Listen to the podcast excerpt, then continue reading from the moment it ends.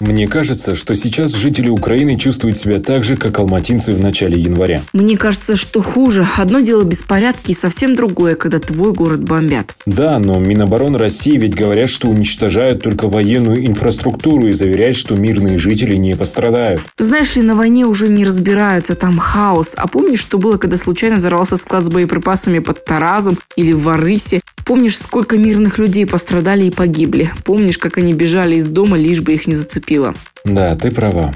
Тогда ведь никто намеренно не целился в мирных жителей, но их зацепило. Вот так казахстанцы понимают, что чувствуют сейчас украинцы. Такое не забывается. Слезы, боль, потеря близких. От всего этого собирается комок в горле, который не дает нормально говорить.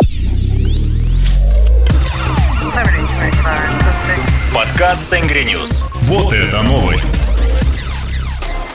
Всем привет, это подкаст «Вот это новость». С вами журналисты Tengrinews.kz, Рашид Ильясов и Ажар Оразбай. Привет! Сегодня, как все поняли, разбираемся в том, что произошло на этой неделе взглядом казахстанцев. Все началось с того, что президент России собрал Совет Безопасности, где попросил правительство высказать мнение по ситуации на Донбассе. И все как один бесспорно сказали, что нужно признавать Донецкую и Луганскую народные республики, расположенные на территории Украины. По их словам, там проживает свыше 800 тысяч, по сути, российских граждан, которые испытывают давление со стороны военных сил Украины. Отмечу, что на тот момент сам Киев всячески отрицал связь с любыми нападениями на Донбасс. И в итоге Владимир Путин заявил на весь мир, что признает ЛНР и ДНР как независимые страны. Затем он заключил с ними договор о дружбе и поручил подготовить войска для помощи и поддержки мира в этих регионах. Это было первое решение Путина, которое всколыхнуло весь мир. Этому предшествовала эвакуация граждан ДНР и ЛНР в Россию якобы нападение со стороны Украины.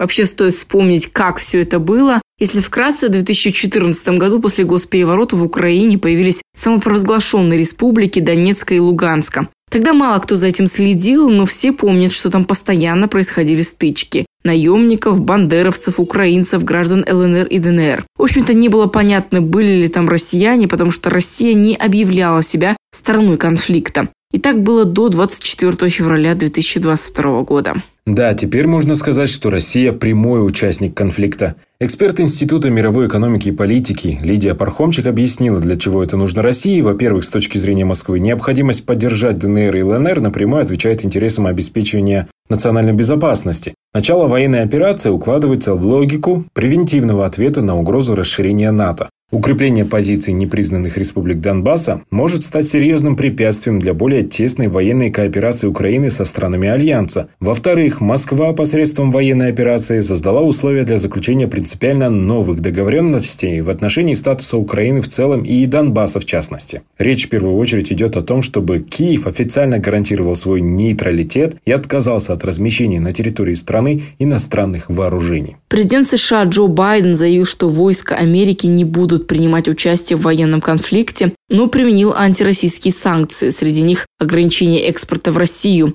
ограничение доступа к долларам, фунтам, иене и евро, санкции против банков на 1 триллион долларов, против персон ограничат доступ к капиталам Европы, Ряд санкций также применили в Японии, Британии и других странах Европы. В общем, нелегко придется России и, видимо, Казахстану в том числе. В этом ты действительно права. Экономики Казахстана и России связаны. Куда рубль, туда и казахстанский тенге. На этой неделе он рухнул. Сейчас официально 1 доллар стоит уже 472 тенге. До 500 осталось всего немного. И, возможно, он продолжит падать. Хотя казахстанское правительство сейчас пытается сделать многое для сохранения стабильности, так, они уже с начала недели провели интервенции на 172 миллиона долларов, также повысили базовую ставку до 13,5 тенге, отчего депозитные ставки также подняли до этих процентов. Кроме того, в Нацбанке пообещали выплатить премии казахстанцам, которые в течение года не будут снимать свои тенговые депозиты и упадет 10% от суммы.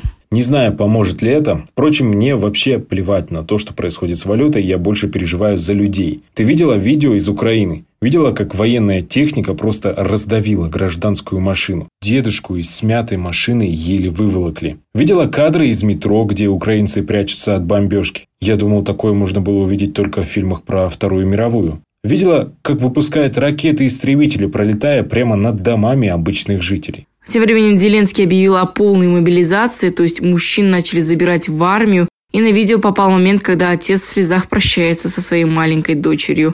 Он и она понимают, что они могут и не встретиться больше. Никто не защищен. Когда люди понимают, что им закон больше не писан, как было, например, в Алматы, они начинают грабить, сжечь и самое страшное – убивать, понимая, что им за это ничего не будет. И вот этот беспредел сейчас может начаться в Украине.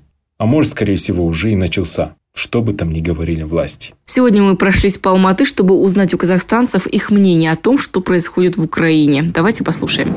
Ну, это ненормально, но то, что там происходит, информации особо не дают. Все закрыто. Интернет не сообщает.